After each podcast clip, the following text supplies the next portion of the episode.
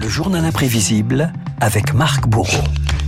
Fellow South Africans, our beloved Nelson Rolihlahla Mandela has departed. Marc, c'était il y a huit ans, jour pour jour, le président sud-africain Jacob Zuma annonçait la mort de Nelson Mandela à l'âge de 95 ans. Émotion et hommage planétaire pour ce monument de la lutte contre l'apartheid sur lequel vous revenez euh, ce matin dans le journal imprévisible. Oui, dix jours de deuil national, rappelez-vous Renaud. Dix jours de deuil national et un point d'orgue pour ce dernier au revoir à Madiba. De la musique et de la danse, 60 000 spectateurs sous une pluie battante au FNB Stadium de Soweto.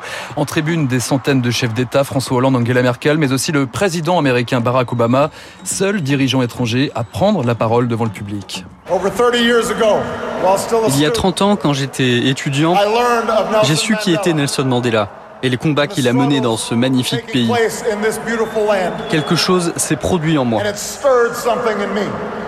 Et cela m'a porté vers un incroyable destin qui m'a mené jusqu'ici. Madiba m'a donné envie d'être un homme meilleur.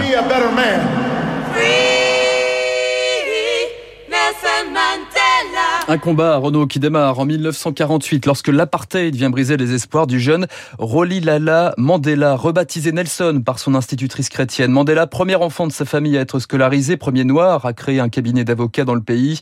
À 43 ans, Madiba s'engage au Congrès national africain et pose les bases d'une révolte non violente.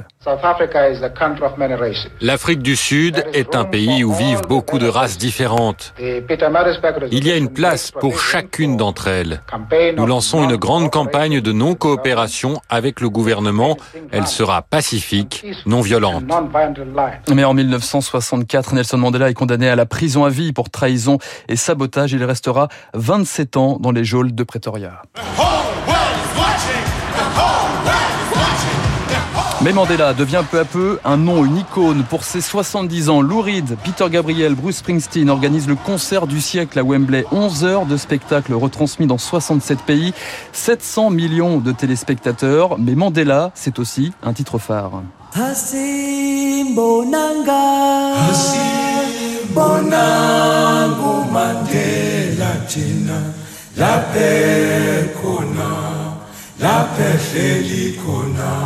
1987, Johnny Clegg compose un titre en anglais et en zoulou. Vous connaissez le titre Absolument, un Sibonanga, et c'est toute la jeunesse de David Barrow également.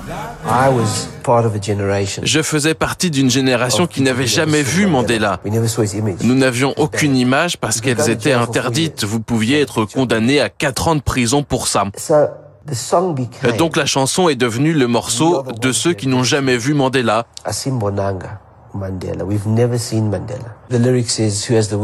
Les mots peuvent rapprocher les gens, c'est ce qu'il avait dit à son procès pour trahison. Donc cette chanson signifie tes mots tissent des ponts entre tous. I am now in a position to announce that Mr. Nelson Mandela will be released on Sunday, the 11th of February at about 3 p.m. Le 11 février 90, sous la pression internationale, le président Frédéric de Klerk annonce la libération de Nelson Mandela. La planète découvre alors un homme de 72 ans, les cheveux blancs, visage amaigri, les traits tirés au bras de son épouse.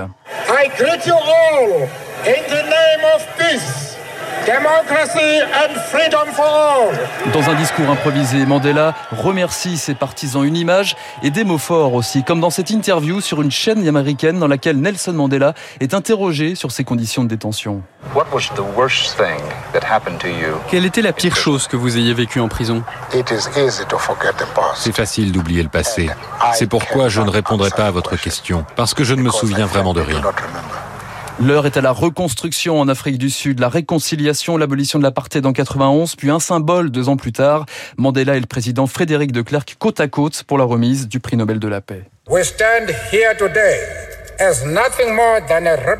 Nous nous tenons ici aujourd'hui en ne représentant rien de plus que les millions de gens de notre peuple qui ont osé s'élever contre un système social dont l'essence même est la guerre, la violence, le racisme, l'oppression, la répression et l'appauvrissement d'un peuple tout entier.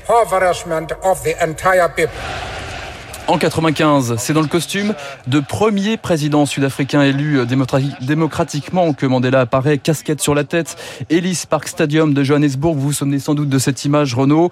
Madiba, le réconciliateur à travers la planète, assiste cette fois chez lui à la victoire de son pays, l'Afrique du Sud, à la Coupe du Monde de rugby.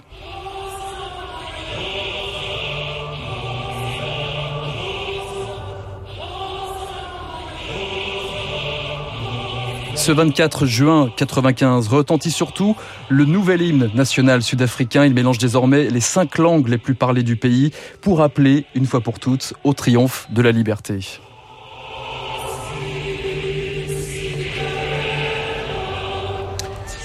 L'hommage de Marc Bourreux de son journal imprévisible à Nelson Mandela qui nous a quittés il y a donc euh, huit ans. Merci Marc. Dans un instant, c'est David Barou que vous allez retrouver pour son décryptage.